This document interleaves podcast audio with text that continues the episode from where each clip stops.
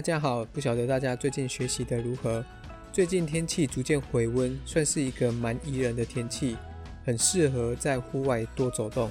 但大家都还是要做好防疫的工作。今天我们要进入《中庸》的第十六章到第十九章，其中第十七、十八、十九的内容比较相似，都是在称述先王的德性，只有第十六章比较有深刻的思考。那我们就赶紧开始吧。第十六章，子曰：“鬼神之谓德，其甚矣乎！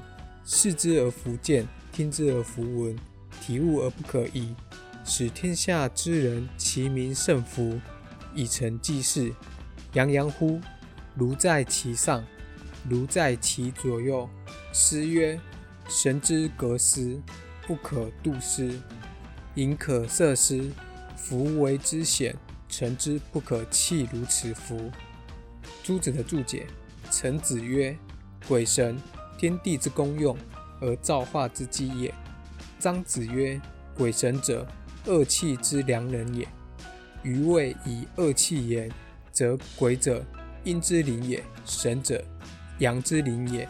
以一气言，则智而生而为神，反而归则为鬼。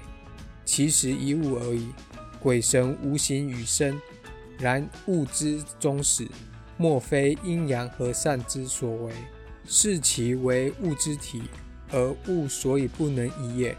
能使人未尽奉承而发见招者如此，乃其体物而不可移之验也。我们的导读第十六章是在讲述子思对鬼神的理解。在一般的理解当中，鬼神是指灵异的存在，例如鬼魂是指我们死后的存在，神明则是指天地秩序的掌管者。但如果在儒学当中所讲的鬼神，并非是指这些灵异的存在。在宋理儒学当中认为，天地是由天理和气化所流成的而变的，也就是说，由天理和气创造天地万物。天理赋予法则性的存在，而气赋予物质性的存在，而鬼神就是用来形容气本身的运作。鬼者归也，神者生也。气的鬼就代表气的返回，气的神就代表气的生长。所以鬼神在儒学思想当中不是指灵异的存在，而是用来表示气化的流行。子思引孔子说：“鬼神之谓德。”此德是指气化流行的功用，赋予我们人类身躯，所以称为德。此种意涵相通，《易传》系辞所说的“天地之大德曰生”。虽然气化的流行我们是看不到的、听不到的，但是因为它毕竟赋予我们肉身，所以我们应该还是要敬畏它。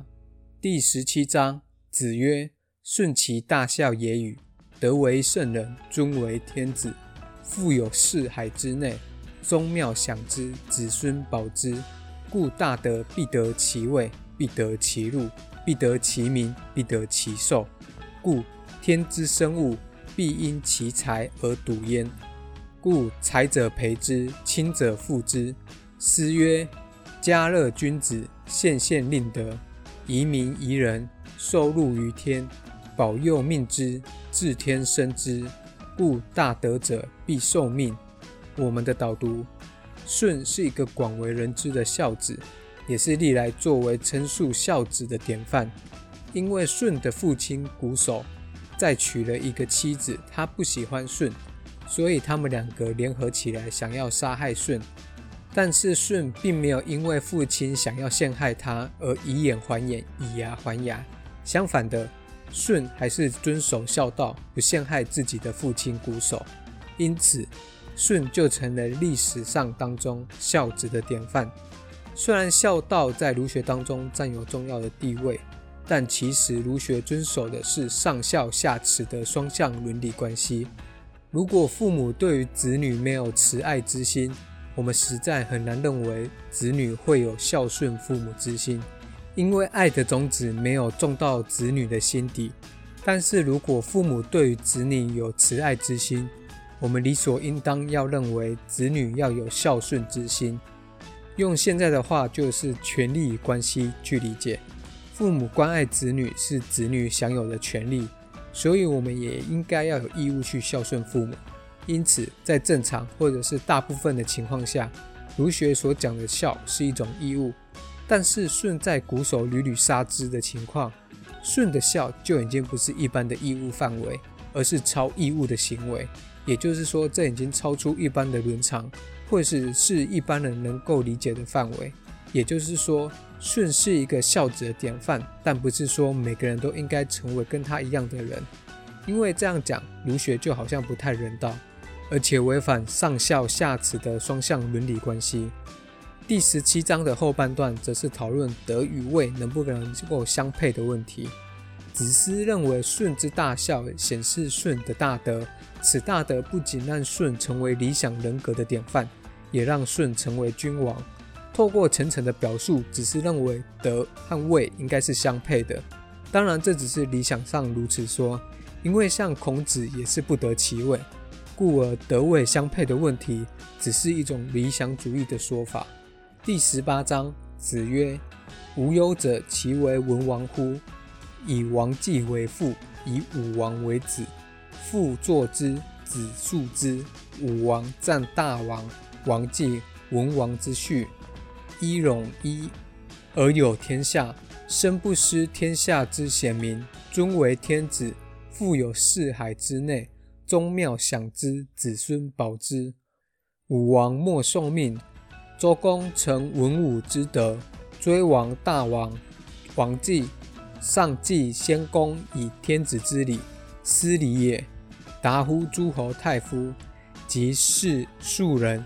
父为大王，子为士，葬以大夫；祭以士，父为士，子为大夫，葬以士，祭以大夫。其之上达乎大夫，三年之丧达乎天子。父母之丧，无贵贱一也。我们的导读第十八章也成为两段，前半段相通第十七章的文意，也就是德位相配的问题。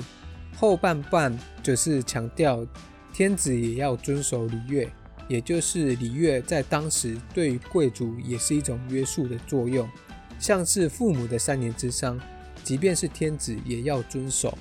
这如同现代的法律一样，在法律面前人人平等，在古代就是在礼乐面前人人平等。当然，这个严谨的区分还是有点不一样的，但我们这边就先不深入讨论。接着第十九章，子曰：“武王、周公，其达孝矣乎？夫孝者，善继人之志，善述人之事者也。春秋修其祖庙，成其宗器，设其赏衣，见其实时。宗庙之礼，所以序朝暮也；序爵，所以变贵贱；序事，所以变贤也。”履绸下为上，所以逮见也；燕毛，所以序辞也。见其位，行其礼，奏其乐，敬其所尊，爱其所亲。视死如视生，视亡如视存，孝之至也。交涉之礼，所以事上帝；宗庙之礼，所以祭乎其先也。民乎交涉之礼，地常之意。治国其如是，诸长乎？我们的导读第十九章的主轴跟前面一章差不多，只是改为歌颂武王和周公。这一章有个重点可以大概讲一下，就是服孝者善继人之志，善述人之事。一般以为孝顺是指对于亲长要有敬爱之心，但儒学所讲的孝还包含能够继承父母之志。当然，这种志向不能是坏的，否则不应当继承。儒学所讲的父母之志，就是如果父母有善心，能够乐于助人，或是从事公益活动，这些都是子女应该学习的。所以这边讲的善继人之志，善述人之事，就是要我们能够传承上一代的爱心，让爱心能够不断的绵延下去。以上就是十六章到第十九章的内容。本来依文艺的话，应该也是要讲到第二十章，但是因为第二十章是中庸最长的一章，我们也不晓得用一集的分量是不是能够把它讲完。